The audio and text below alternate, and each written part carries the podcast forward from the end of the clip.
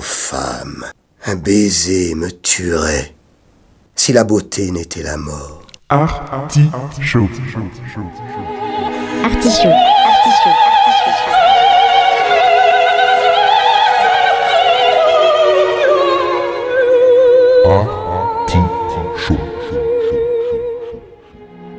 L'artichaut.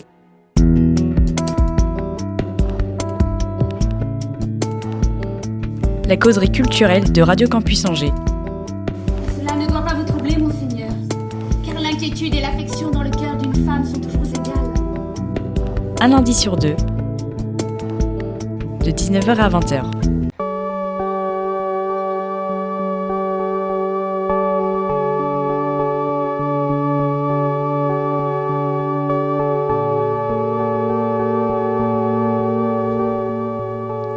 La culture outragée, la culture brisée, mais la culture libérée dans l'artichaut. Il avance démasqué, pas comme nous, toujours le lundi et il est lui aussi Corona compatible, mais pas Corona corruptible. Au menu de ce 102e épisode, comme le temps passe, une causerie avec Fabrice Nou pour son nouveau projet, CNews. Vous êtes toujours en scène dans l'artichaut. L'artichaut a déjà tiré le portrait et c'était en 2017. Je sais pas s'il a des souvenirs. Ouais, je m'en souviens bien. Mais beaucoup de sons sont passés sous les ponts depuis et le responsable de l'accompagnement des pratiques d'action culturelle au sein du Chabala propose aujourd'hui Sténus. Bienvenue Fabrice No. Merci. Euh, oui, c'est long comme dénomination d'ailleurs. Ouais, c'est vrai que le. Hein, c'est un peu ouais, ronflant comme un- titre. ouais. Je sais pas si c'est ronflant, mais c'est long. Euh, oui, donc on a déjà fait ton portrait, donc on va pas, euh, on va pas euh, le refaire, mais juste pour euh, les auditeurs qui te connaîtraient pas, faire un- quand même un petit, un petit résumé du parcours et notamment le parcours musical, parce que ça commence avec un groupe un tout petit peu connu ici à Angers. Les drifts, hein. ouais, alors donc je suis originaire de Montreuil-Bellay, dans le sud du, du département. Et alors que j'étais encore à Montreuil-Bellay avec quelques copains, on était encore au lycée. On avait monté un groupe qui s'appelait The Drift à l'époque, euh, et puis on a en quelque sorte euh, migré à Angers euh, au moment de, de- après le bac, au moment de nos études. On a continué à se développer ce groupe-là. On a, on a fait d'autres groupes aussi ensemble, souvent avec les mêmes, avec les mêmes personnes. On peut les citer. hein. Avec Laurent Audouin, qui est originaire de Montreuil-Bellay, comme moi. Il y avait quelqu'un qui s'appelait Guillaume Collat aussi au départ, qui était un saumurois. Et puis Franck Bergère, qui nous a rejoint un peu après. Et lui, il est originaire de Laval.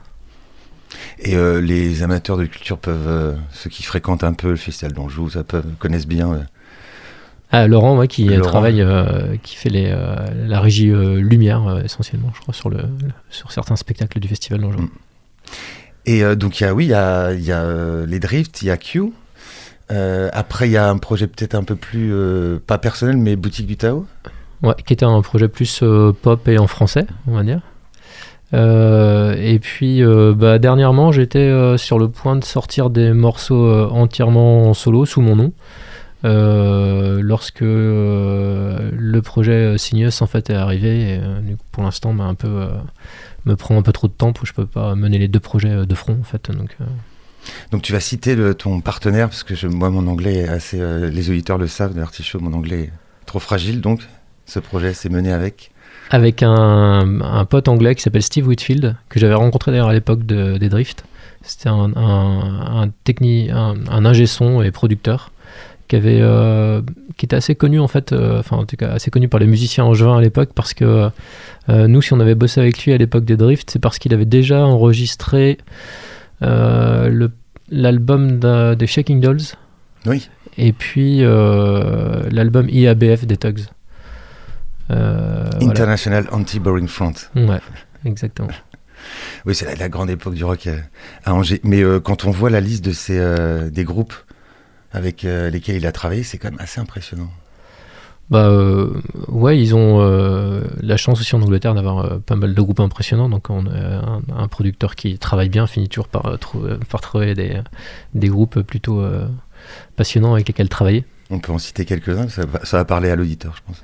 Alors il a, il a travaillé sur euh, un album des Cure qui s'appelle Wish. Euh, il a bossé avec eux aussi en tournée. Il a bossé sur un album de, de, Mission aussi. Euh, il a fait un album de Yann Tiersen. Et de Jane Weaver, qui parle peut-être moins, mais qui est une, chanteuse anglaise pop expérimentale un peu, qui est hyper bien. Et ça, moi, je, je- j'ai vraiment des questions de néophyte, mais je pense que il y a quelques auditeurs qui euh, doivent se les poser. C'est, quoi exactement euh, son travail en fait en tant qu'ingénieur son? C'est-à-dire, Ça consiste en quoi d'accompagner ces groupes et de Alors, euh, on, comment dire, en, st- en studio, on a besoin de quelqu'un qui pose les micros. on a une partie assez technique en fait du travail qu'on appelle plutôt la partie d'in- d'ingé son en fait, un ingénieur du son ou technicien son, qui consiste à poser les micros euh, au bon endroit pour euh, bien capter euh, le son de la batterie ou des, amplis guitare ou des voix, euh, tout ce qu'on est amené à enregistrer en studio. Donc ça, c'est une partie, on va dire, qui est essentiellement technique, qui a peu de dimension artistique. Quoique, encore, le, placement de, du micro peut commencer déjà à influer en fait, sur le, son qu'on aura au final. Euh, et puis euh, la partie plus euh, producteur, enfin en tout cas ou, ou producer comme disent les, anglais, parce que chez nous le terme producteur il, il a aussi une connotation un peu financière, alors, qui, n'a pas cette connotation en fait en, Angleterre, en tout cas sur la partie studio. Et son travail en tant que producteur, là, démarre plutôt au moment du mix, en fait, aussi. Et euh, consiste à choisir les, euh, bah, les équilibres, euh, comment on va mixer le morceau, en fait. Est-ce que la, la basse sera plutôt en avant? Est-ce que la voix sera plutôt enterrée? Est-ce qu'on va mettre beaucoup d'effets sur la voix? Donc, tous ces choix-là, en fait, c'est ce qu'on appelle les choix du producteur et qui, effectivement, là, encore plus que le placement des micros, influe euh, beaucoup sur le son euh, du groupe euh, à l'arrivée. Parce que moi, j'ai souvent lu euh, euh, que euh, un album était bien produit ou que la production avait vraiment changé la matière brute.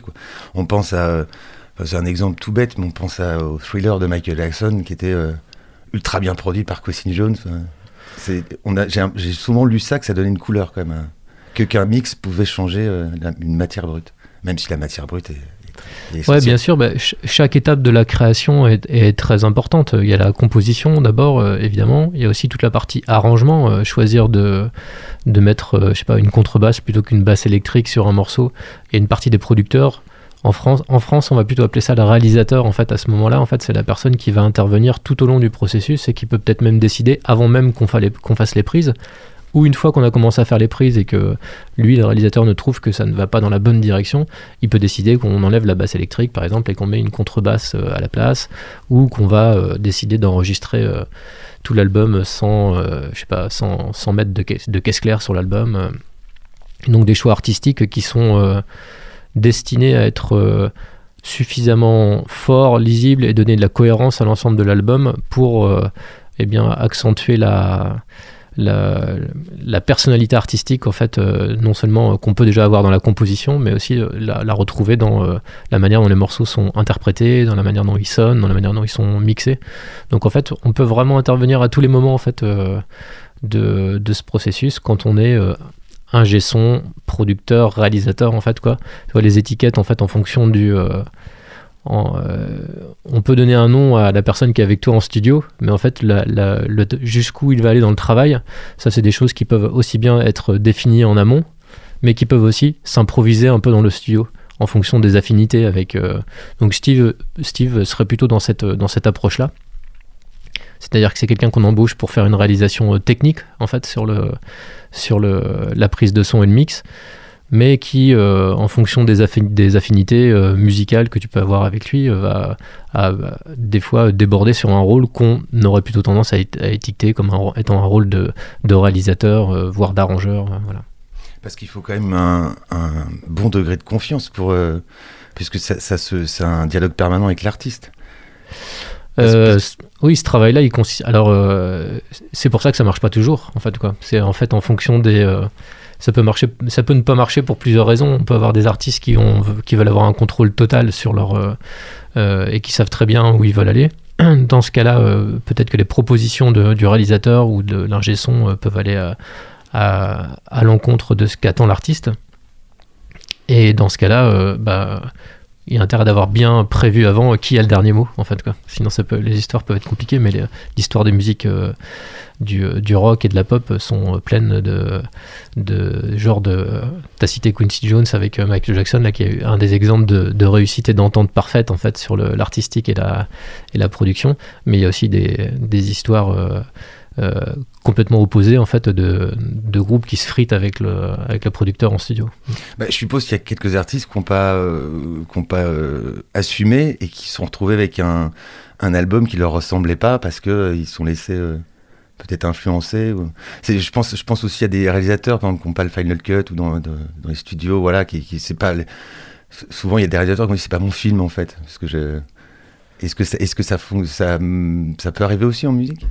De Ouais, bien pas, reconnaître son travail en fait. Ouais, ça arrive. Il y a des, euh, des histoires euh, comme ça de, de groupes qui se sont sentis euh, dépossédés en fait de, de- du résultat de, de l'album. Mais même parmi ces exemples-là, on a des groupes qui sont euh, qui ont été achevés par ce genre de par ce genre de d'expérience en studio et qui euh, bah, rejettent complètement euh, un album. Mais parfois, en fait, pourtant, ce sont des albums qui sont euh, très prisés du public, voire même des critiques, en fait. quoi.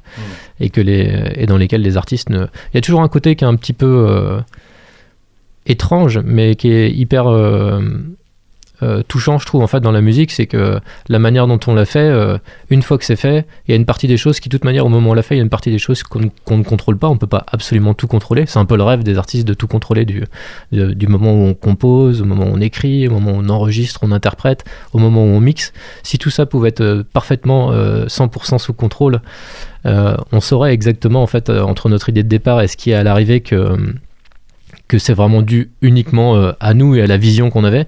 Mais malheureusement ça ça arrive très très rarement. Il y a toujours du hasard qui arrive même dans les même au moment de la composition. Qui peut savoir en fait d'où euh, viennent les idées qu'on a musicalement euh, au niveau du texte etc donc en fait cette partie euh, qui nous échappe elle est là dès le départ. Et elle est là aussi dans la relation qu'on peut avoir avec un producteur. Et c'est ce qui fait qu'à l'arrivée euh, on peut ne éventuellement ne pas se retrouver dans le résultat et euh, malgré tout euh, que les auditeurs à l'autre euh, bout eux s'y retrouvent tout à fait. Et moi je trouve c'est un truc qui est plutôt qui est plutôt cool en fait de savoir que bah, la musique tu l'as fait comme toi tu penses la faire et, et en essayant d'y mettre le mieux de tes intentions sauf qu'en fait bah, à l'arrivée, c'est comme toujours celui qui écoute qui décide de ce qu'il entend à l'intérieur et de ce que si ça si ça lui convient et même ce qui enfin, il y, a- des fois en fait tu peux être toi content de ton content de ton album comme tu serais content du livre que tu as écrit et puis la personne qui le lit en fait euh, lit tout à fait autre chose que ce que toi tu as voulu mettre et moi je trouve que ça fait partie un peu de la magie du euh, la magie de la création c'est plutôt chouette La beauté dans l'œil de celui qui regarde, c'est Voilà. ça.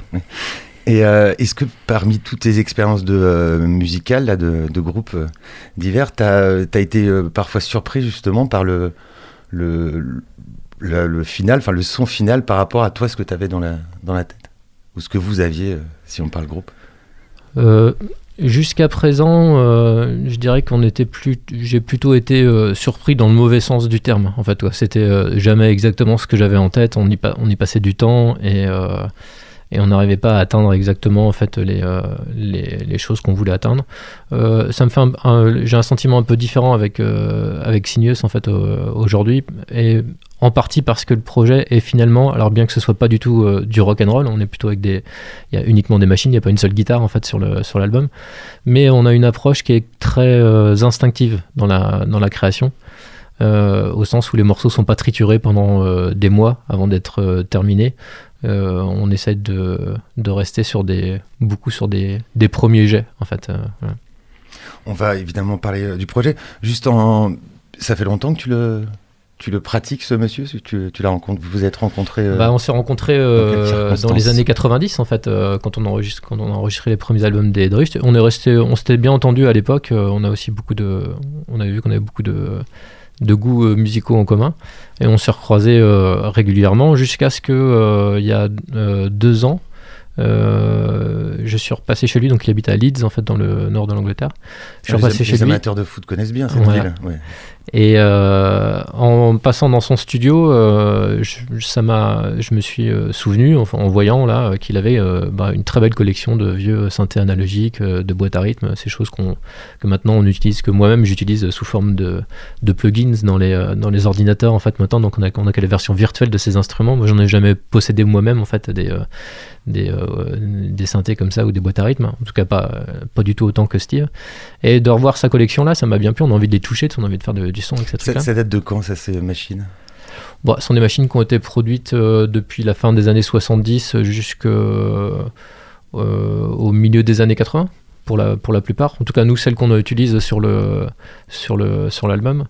Euh, mais euh, elles ont été depuis euh, copiées, refaites, euh, rééditées. euh, D'ailleurs, depuis quelques années, il y a un- un- fort courant de, de réédition de ces, euh, de ces synthés et de ces boîtes à rythme avec des gens qui. La plupart, des, la plupart de ces schémas électroniques en fait, sont tombés dans le domaine public. Donc on a des sociétés maintenant qui refont à l'identique en fait, les, euh, les appareils tels qu'ils étaient faits à, à l'époque, euh, à des tarifs défiant toute concurrence. Donc c'est plutôt une bonne période en fait en ce moment pour, euh, pour se remettre à faire de la musique avec des boîtes à rythme et des synthés en vrai, en réel, en dur.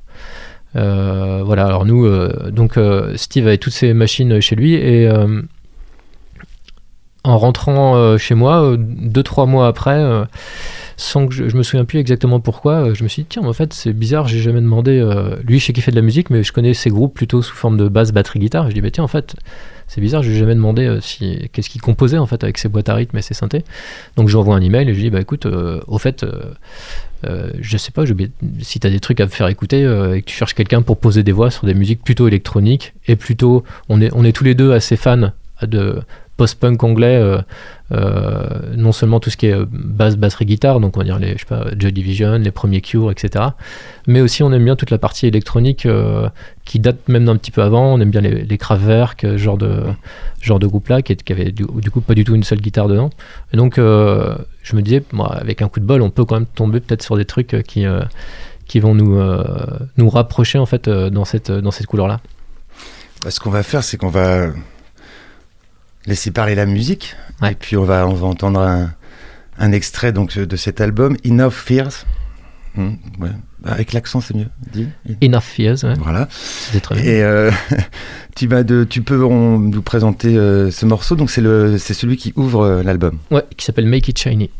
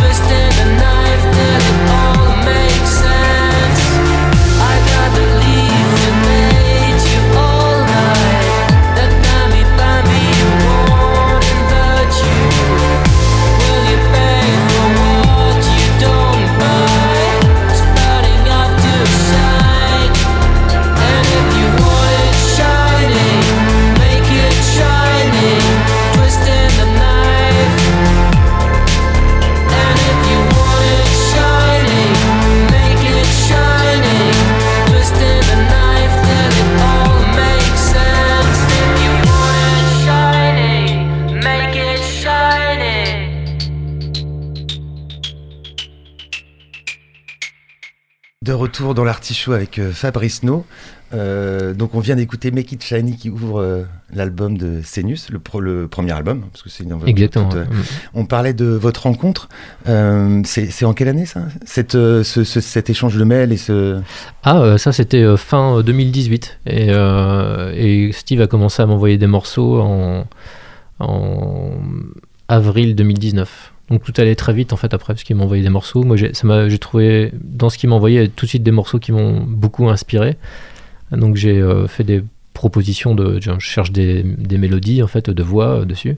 Une fois que j'ai des mélodies de voix, bah, le processus c'est que à partir de ce que je trouve, je réorganise un peu le morceau pour lui donner une structure de, bah, de morceau, parce que lui, ce qu'il m'envoie, en fait, c'est un- ce sont des, euh, des parties uniquement instrumentales, donc ça demande à être retravaillé en fonction de la mélodie qu'on trouve dessus. Et puis, euh, une fois qu'on est d'accord tous les deux sur les, les idées euh, vocales qu'on garde et la structure du morceau, ce qui va en général très très vite, euh, bah moi je fais mes prises, j'enregistre euh, chez moi mes prises de voix finales, et lui fait, que je lui envoie en fait, et lui fait le mix chez lui. Donc il n'y a, pas eu de rencontre euh, en- avec le mot à la mode là en présentiel? Pas- Non, on n'a toujours pas fait de présentiel depuis, euh, depuis le début du projet. C'est incroyable ça cette époque. Et euh, qu'est-ce qui l'a séduit lui dans, dans ta proposition? Ah bah c'est difficile à dire, je sais pas trop. C'est c'est le, c'est le, le fait que ce soit original pour lui comme, euh, format de, de groupe, de, de son? Ah euh, ouais, euh, je pense que bah, lui il a, il a vraiment une passion en fait, il connaît très très bien ces machines-là, donc je pense qu'il était content de de d'avoir un, un objectif pour pouvoir euh, euh, proposer des morceaux en fait et, euh, voilà il est, il est aussi très très productif hein, il, compose beaucoup de beaucoup de morceaux euh, depuis le, depuis le début du projet en fait là.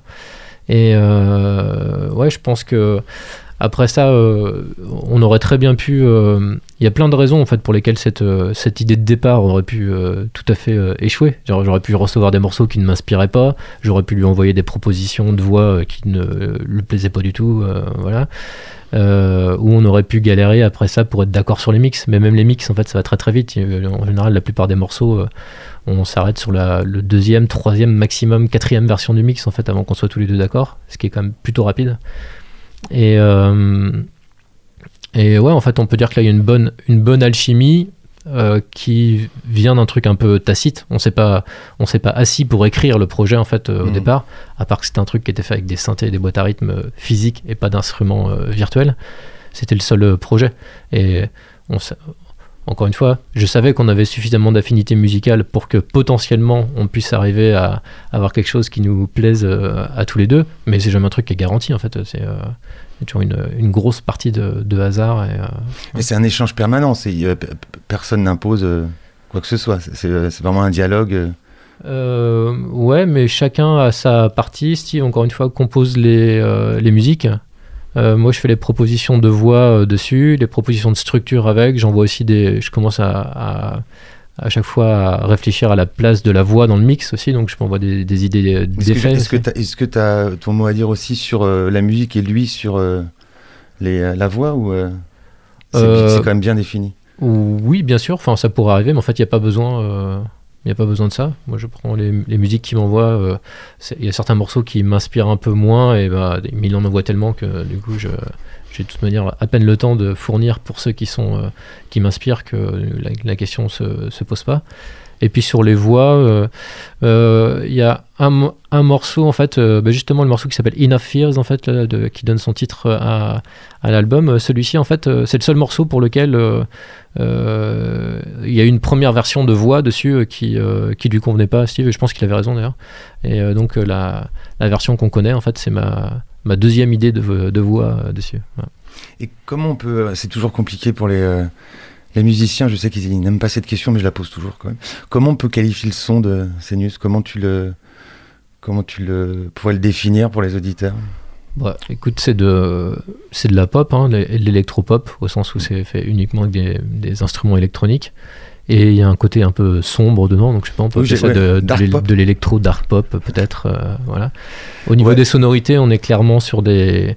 À cause des instruments qu'on utilise et parce que c'était notre souhait au départ, on a, on a une grosse euh, influence de, on va dire, les premiers Kraftwerk, les premiers Orchestral Maneuver in the Dark, euh, ce genre de, de disque-là, avec sans doute un regard, euh, enfin c'est ce qu'on essaie de faire, d'avoir une, une approche un peu avec notre culture plus de, des années euh, 2000 en fait euh, dessus. Euh, mais euh, voilà, on n'est pas les premiers à avoir essayé de rendre hommage à ces sons-là et à ce, type de, musique. euh, euh, voilà, je pense que c'est euh, la démarche de Boards of Canada aussi au départ ou de LCD Sound System, même si chacun ont des, euh, si chacun ont des euh, Boards of Canada avec sous l'aspect beaucoup plus ambiante, LCD Sound System euh, avec beaucoup plus d'éléments, euh, on va dire techno en fait dedans ou dance floor que nous on utilise très très peu. Euh, voilà, donc euh, c'est, euh, c'est, on, on, on est plutôt dans une sorte de, de tradition en fait. Voilà. Oui, en écoutant l'album, moi j'ai trouvé que déjà il y avait des, euh, des euh, rythmes différents, je sais pas si j'ai les bons mots, hein, mais des, euh, des plages très presque balades, et puis des morceaux beaucoup plus, entre guillemets, dépêche mode, quoi. Enfin, j'avais Ouais. des, des pas les premiers, hein, enfin les, le son. Et évidemment, mais moi je, je le vois partout, hein, mais j'ai pas le, il y a un peu Diane Curtis, évidemment. Et New Order. Bah évidemment, ça sont des. euh, dès qu'on parle de musique électronique d'Angleterre et de début des années 80, euh, forcément, c'est les noms que tu as cités euh, sont euh, forcément dans la liste. ouais.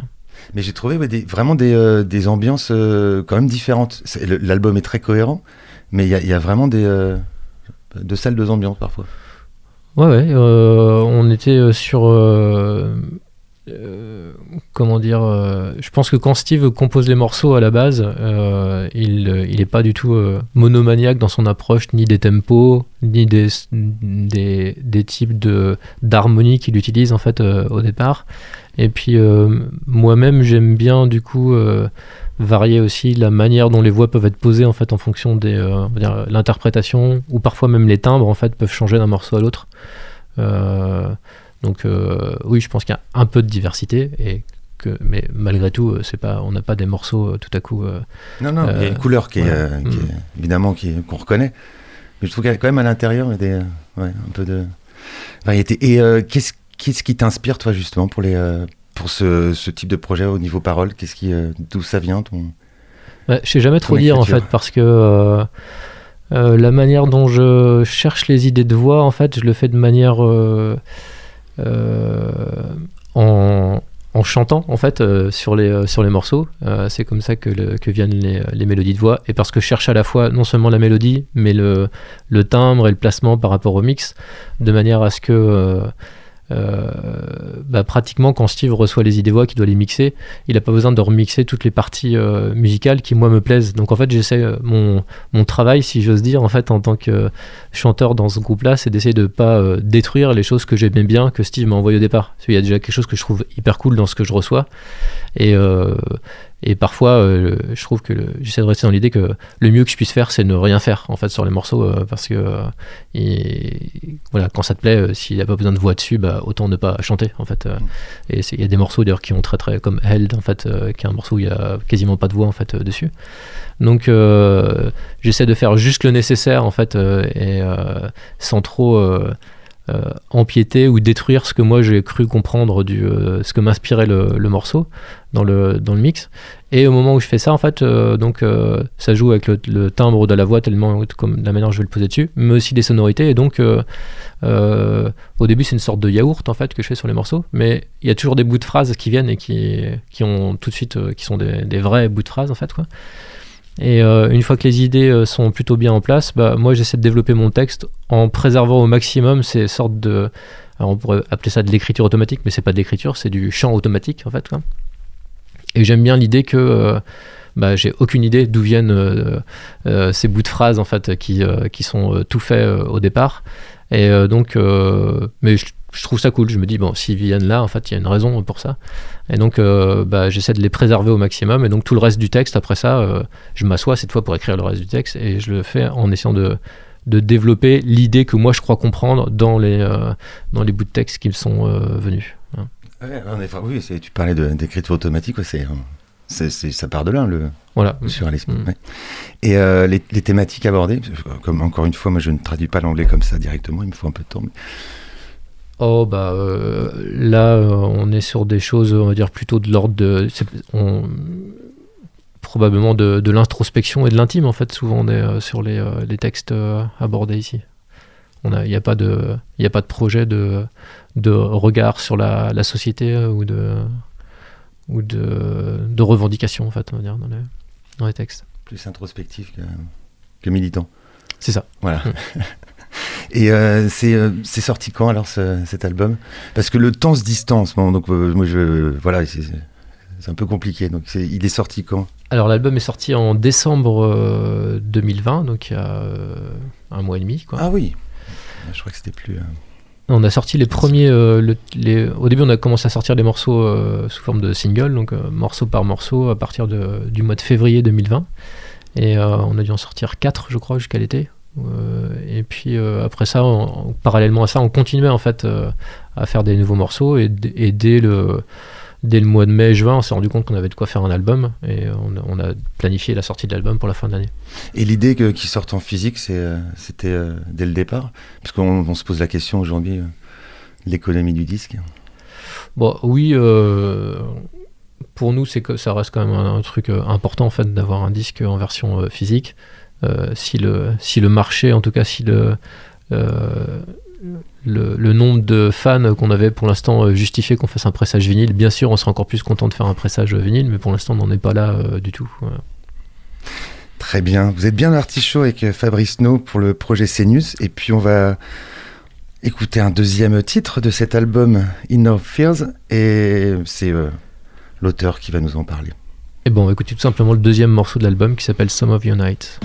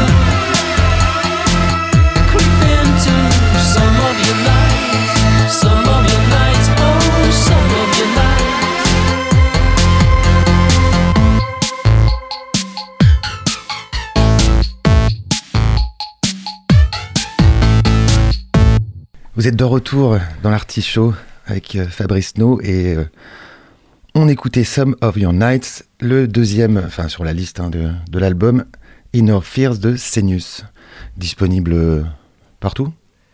Euh, partout. euh, en fait, il est en vente sur Bandcamp, en fait, donc déjà tout est accessible à tout le monde. Ouais. Et, le- et les morceaux, même sans parler du CD, mais les morceaux sont bien sûr, l'album est en écoute sur tout ce qui est Deezer, etc. Ouais. Moi j'aime bien l'objet et il est très joli. Je, je trouve ça encore symbolique. J'aime bien les. CD encore. Voilà. Euh, on va, tu vas enfiler une autre casquette là pour la, la troisième partie de l'interview. Donc tu es, responsable, on- je disais en, en introduction. Alors le titre c'est responsable de l'accompagnement des pratiques et actions culturelles. Et tu es aussi responsable des, euh, de tout ce qui est locaux de répétition. Donc, Ça en fait partie, ouais. Ouais, ça en fait partie, ouais. Tostaki, la cercle. Euh, oui, la. Euh, euh, c'est compliqué en ce moment? Avec la, situation. Comment euh, comment tu le vis, toi? Bah, euh, plutôt, euh, plutôt bien parce qu'en fait, moi au quotidien, je me trouve juste à l'arrière du Shabada, en fait, au studio Tostaki. Et ça, ce sont des espaces qu'on peut toujours maintenir ouverts parce qu'ils sont assez grands. Le grand studio fait pratiquement 200 mètres carrés, en fait, donc on peut tout à fait maintenir de la, distance dedans et les musiciens peuvent continuer à venir travailler. Et puis, de toute manière, on a un public de musiciens en- essentiellement professionnels, au sens pas forcément des gens qui vivent uniquement de leur, euh, de leur pratique musicale, mais qui sont des gens qui ont des, une exigence artistique et une manière d'aller. euh, ils recherchent à aller jouer des concerts sur lesquels ils seront payés, ils sortent des disques, ils vont en studio, etc. Donc euh, cette notion de professionnel, elle est quand même assez large dans le secteur des musiques actuelles. Elle, elle nous permet de continuer à accueillir des gens qui viennent travailler bah, tous les jours, en fait, au studio Tosaki. Et ça. La seule chose qui a changé, en fait, c'est que les gens, quand ils se déplacent, ils sont masqués et que nous, tous les soirs, en fait, on fait, euh, on a une, une procédure de désinfection de l'ensemble des parties euh, communes euh, qui sont euh, utilisées par les, par les groupes, de manière à ce que ce soit euh, euh, sûr d'un point de vue sanitaire pour les, groupes qui arrivent le, groupe qui arrive le lendemain. Donc, euh, on est dans une situation plutôt euh, confortable entre guillemets parce qu'à part ces petits désagréments euh, du, euh, euh, du, quotidien masque et puis les procédures de désinfection etc sinon on a quand même plutôt des, des musiciens qui sont bah, très contents de sortir chez eux de, sor- de se retrouver pour faire de la musique. Et puis bah, nous aussi en fait on voit du, on voit du monde on voit aussi toujours l'utilité de, de cet outil est qui est toujours utile mais qu'il est on a le sentiment qu'il l'est encore plus aujourd'hui en fait dans la, dans la situation euh, actuelle. Euh, voilà, c'est un peu plus compliqué sur les locaux de répétition de la Cerclair parce que cela, euh, les, on peut pas accueillir autant de groupes en même temps en fait à la Cerclair, ce serait pas raisonnable d'un point de vue sanitaire. Donc les collègues qui travaillent là-bas en fait travaillent plutôt sur rendez-vous et c'est pareil en fait les les consignes sont que tous les projets amateurs ne peuvent plus être accueillis en fait dans les dans les lieux de pratique artistique. Euh, donc bah, ça réduit évidemment le- les possibilités d'accueil à la Cerclair entre le fait qu'on peut avoir qu'un groupe à la fois euh, alors qu'il y a sept locaux, plus le fait que là-bas on a quand même beaucoup de pratiques amateurs et que celles-ci on est plus autorisé à les accueillir. Euh, la situation est un peu plus compliquée et là où elle devient très compliquée, bah, c'est pour la partie concert bien sûr. On va pas faire tout le dossier évidemment de, la Cerclair. On a eu l'occasion d'en parler ensemble parce que j'avais fait un papier dans le courrier de l'Ouest pour ne pas le citer euh, sur le- la situation de cette, euh, ces locaux.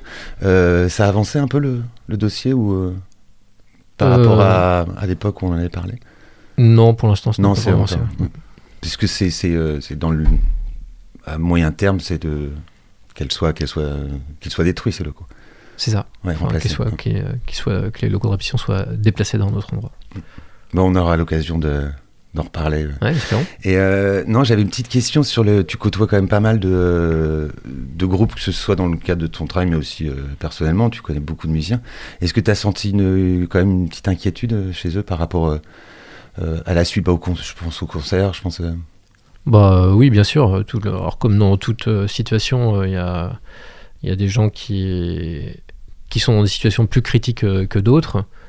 Euh, et puis euh, il y a ceux qui ressentent les situations de manière plus, euh, difficile en fait que, que d'autres personnes. Donc on croise un peu tous les profils, on croise des profils de gens qui prennent leur mal en patience et qui peut-être pour des raisons qui leur sont propres, soit juste leur manière à eux de voir les choses, soit parce que financièrement leur situation est moins compliquée, ce qui leur permet de prendre un peu plus de recul, ont l'air de vivre la situation, bon pas bien évidemment, mais en tout cas euh, de, d'y- de, comme je disais, prendre leur mal en patience et de, de, de continuer à avancer. Et puis on rencontre aussi des gens qui, de toute évidence, sont quand même euh, ont du mal à encaisser le coup en fait. Quoi, voilà. Euh, bah, tous les gens dans le, tous les musiciens dont le projet se défend, euh, c'est pas tout, c'est le cas pour la plupart, mais il y en a dont le projet se défend vraiment principalement, principalement sur scène. Mm. Et euh, tout cela ont vraiment pris une, bah, une bonne claque en fait en 2020 avec euh, un gros coup de frein mis à leur, leur projet de développement. Mais pour, je, je me dis toujours que c'est un luxe d'être un artiste parce que toi, par exemple, le confinement, tu, tu peux toujours créer. Quoi.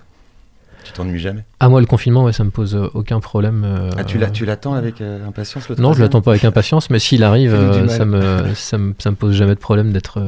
on, peut- on- on peut m'enfermer chez moi pendant 4, ans de suite et j'aurai toujours des trucs à faire. Ah bah voilà un homme heureux du- de cette situation.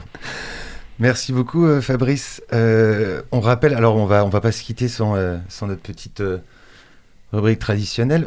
As-tu un coup de cœur? Ah, mince, j'ai pas du tout pris le temps de réfléchir euh, à ça, désolé. Tu, me- toi, tu me poses trop de questions et je peux pas réfléchir en même temps. Je suis, euh, Euh, Alors, tu as, 30 secondes parce qu'on va, on va commencer par Étienne, s'il a, s'il a son coup de cœur. Euh, oui, oui, oui. Euh... Sion, euh, pourquoi pas, bah. C'est un vrai coup de cœur. Ça a toujours été un. Enfin, euh, j'ai découvert en live au Transmusical euh, en 2004, à 18 ans. Et c'était euh, c'était magique. Écoutez Kraftwerk, c'est un groupe à, à, à- à découvrir, à redécouvrir, par, euh, tant par la, la- la musique que l'esthétique qu'ils ont développée. C'est une, c'est une véritable œuvre d'art. euh, C'est les pionniers, eux. Bien sûr, Ouais. c'est des génies. Très bien.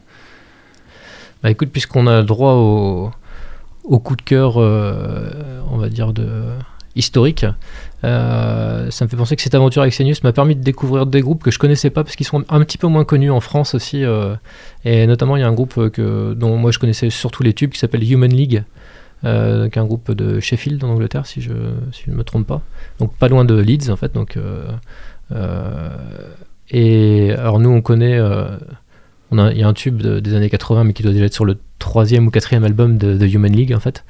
Euh, mais en discutant avec Steve, et puis euh, qui me disait en fait que lui, euh, les, premiers albums étaient quand même de, très bons disques. C'est des disques que j'ai eu, eu l'occasion d'écouter. Effectivement, il y a des, super trucs en fait sur les tout premiers albums, avec une approche moins pop en fait, plus plus à l'instinct, plus plus sombre aussi. Ce sont donc les deux premiers albums de The Human League qui, voilà, on est aussi assez proche des sonorités de Kraftwerk aussi au départ. voilà. Ah bah, très bien, merci. Euh, moi, ça va peut-être faire bondir, vous faire bondir à tous les. Moi, j'ai découvert une, euh, une chanteuse, c'est Zola Jesus. Elle a une voix un peu arienne, une ambiance un peu. c'est- un- un- Je pense que certains pourraient dire que c'est de la soupe. Moi, je trouve ça très joli. Voilà, ça Ok, on te fait confiance. euh, Zola Jesus. on n'a pas bondi, on te fait confiance. voilà. Mille merci, Fabrice, pour ta venue Bah, dans, merci, euh, merci à toi pour euh, l'artichaut. On l'invitation. rappelle euh, Senius, Enough Fears. Fin de l'artichaut saison 8, épisode 102. Un grand merci à Étienne, au précieux Étienne technique. On remercie encore notre invité Fabrice No. Euh, le Facebook, le podcast, la rediffusion, et je ne vais pas me tromper, c'est mercredi à 14h. Et on va finir par les petites citations. Je- je la trouve très actuelle celle-là. L'ignorance mène à la peur, la peur mène à la haine, et la haine conduit à la violence. Averroès. On dit que la beauté est une promesse de bonheur. Inversement, la possibilité du plaisir peut être un commencement de beauté. Vous avez 4 heures. Proust. Dans nos ténèbres, il n'y a pas une place pour la beauté. Toute la place est pour la beauté. René Char.